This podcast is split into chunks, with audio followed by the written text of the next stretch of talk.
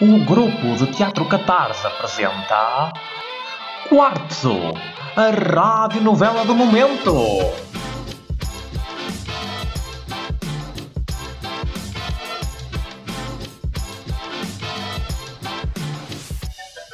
Uma família antiga. Episódio 3 A Morte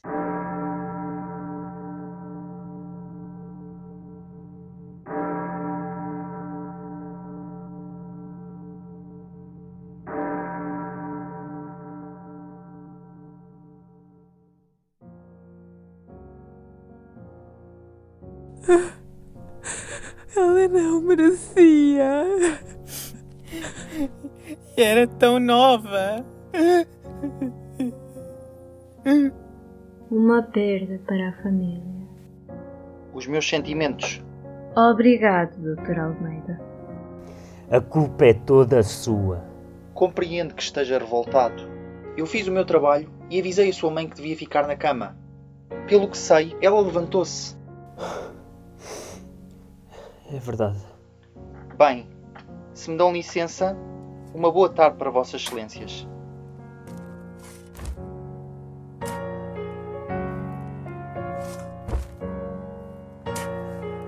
Vamos. Mas mamã. ela É uma nem- infelicidade. Já chorámos. Mas agora há que seguir com a vida. Afinal, tens um filho em casa para criar. Bem, vamos lá recapitular. Boas notícias! Um bebê nasceu na casa dos seus Amotim. E o seu irmão André, recambiado para Coimbra pela avó Antónia para estudar, porque andava enrolado com a prima, regressou a casa para as férias de Natal. Prima essa, que ganhou um coração despedaçado e um ódio redobrado. Quando viu que ele trouxera para a casa de família nada mais, nada menos do que a sua nova namorada. Para facilitar a vida à pobre da Margarida, o seu pai, o Pedro, anda-se a fazer ao jardineiro. Oh, senhor jardineiro! Portanto, um jantar foi organizado para comemorar a chegada dos irmãos, que juntou toda a família. Ah, e já me esquecia. Um padre também. Suspeito. Era dia de festa e tudo corria de feição. Até que o André encontrou a mãe morta no chão.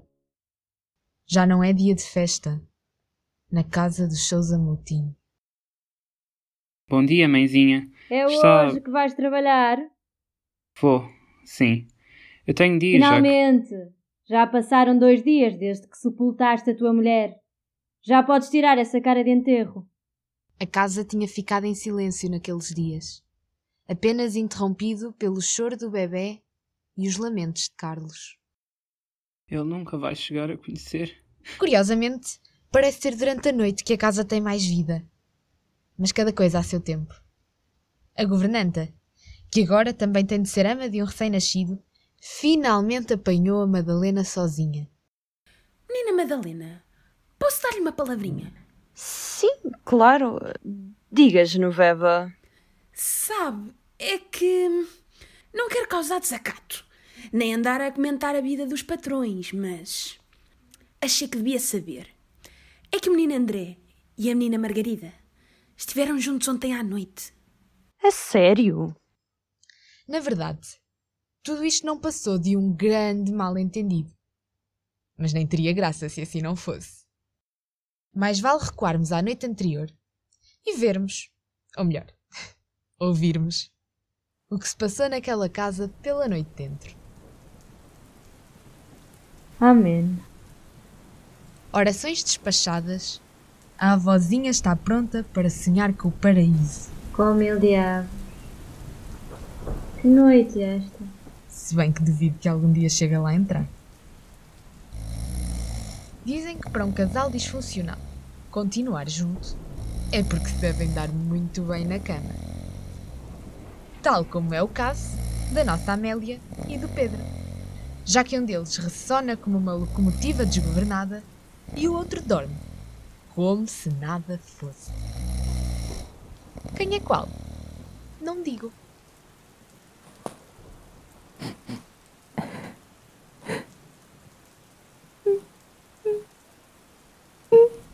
No alto do sótão, a Margarida mal prega olho, com a beleza das suas feições, roubada pelas lágrimas a reluzir sob o luar.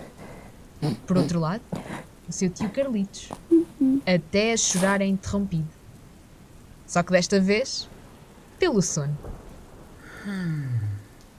O Jorge parece estar com insónias, acordado a estas horas da madrugada.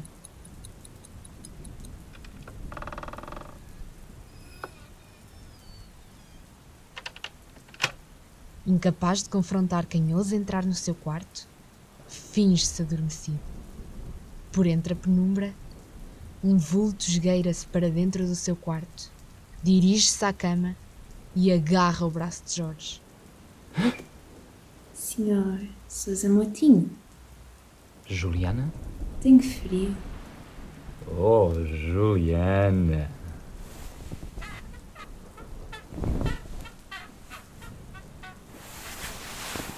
Para a empregada, esta foi a primeira vez na cama com o Sousa Moutinho. Mas para o Sousa Moutinho, esta não foi a primeira vez na cama como empregada. Pode ser que a ousadia lhe valha um destino diferente das antecessoras. Pronto, meu amorzinho. Está na hora de voltar para a caminha. E agora sim, o que a levou à conversa com a Madalena é que ela viu o menino André a entrar de mansinho no quarto da prima. De relembrar que quem tratou da mudança da Margarida para o sótão foi a Juliana e não a Genoveva. Por isso, quando a governanta disse É que o menino André e a menina Margarida estiveram juntos ontem à noite. o que ela queria dizer é que ele tinha entrado no quarto da prima. E quando Madalena perguntou, A sério? estava a questionar se ele tinha estado com a prima antes de ir ter com ela àquela hora tardia, já que ela notara nele um cheiro de perfume de outra mulher, que considerara ilusão, mas que tomava agora proporções de certeza. Que estranho! Por que é que ele iria visitar a prima à meia da noite? A menina não sabe. Não sei do quê. Ai, não devia ter dito nada. Agora tem de me contar. Antes de ir para Coimbra, o menino André e a prima tinham um caso. O quê? Até foram apanhados pela Dona Antónia aos beijos no corredor. E pronto, por isso é que o menino André foi recambiado a correr para Coimbra. Resumindo e baralhando, a governanta criou um pé de vento, porque achou que o André andava embrulhado com a prima, Madalena assumiu que aquilo era verdade, e o menino André, que ainda estava a dormir agarrado à camisa de noite também depois daquela grande noite de insônia, nunca chegou sequer a perceber o que realmente acontecera, quando foi acordado de sobressalto. O quê?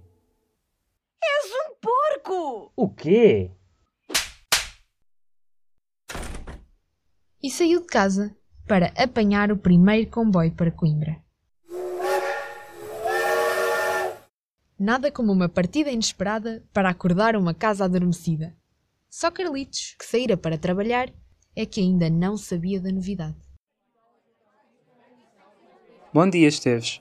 Bom Como- dia, Carlitos. Bons olhos te vejam. Andaste desaparecido uns dias, hã? Pois, a minha. Já soube, já soube, companheiro. Olha, os meus sentimentos. Hum, deve ser muito difícil. É.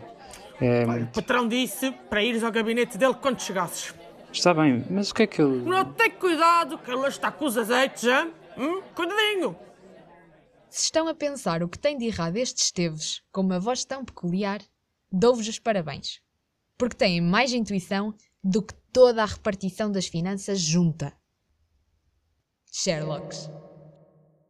Eduarda Esteves, jovem moça trabalhadora, conseguirá já cinco anos infiltrar-se na repartição, trabalhando como se fosse outro homem qualquer, sem nunca levantar suspeitas sobre a sua inexistente masculinidade. Senhor Teles, eh, posso. Carlos! Pode, claro que pode. Eh, Feche a porta e sente-se aqui à minha frente, se não se importar. Obrigado, senhor. Sabe, Carlos, eh, estamos numa situação um pouco. Como é dizer? Complicada. Como pode imaginar, tenho imenso respeito por. pela, pela sua família. na verdade, eu e o seu irmão frequentamos o mesmo clube de golfe. Eu até tenho conta no banco dele. Percebe onde quero chegar, correto? Sim, sim, eu tenho. E ainda assim, ainda assim, não posso deixar de mencionar que o senhor desapareceu durante mais de meia semana, não é? Quatro dias, para ser exato. E isto sem qualquer tipo de aviso prévio. Eh, Eu, eh, para ser sincero, cheguei a pensar que o caos tinha ido desta para melhor. Desculpe, Sr. Teles, a, a minha. Bem sei, bem sei que a sua mulher faleceu. E deixo-lhe desde já os meus pêsames, claro. E é também por isso mesmo que escolhi fechar os olhos a esta ausência. Está bem? Eh, Tinha apenas de falar consigo para perceber que todos temos responsabilidades. Compreende? Agora, se me permite a intrusão, posso saber o que lhe aconteceu?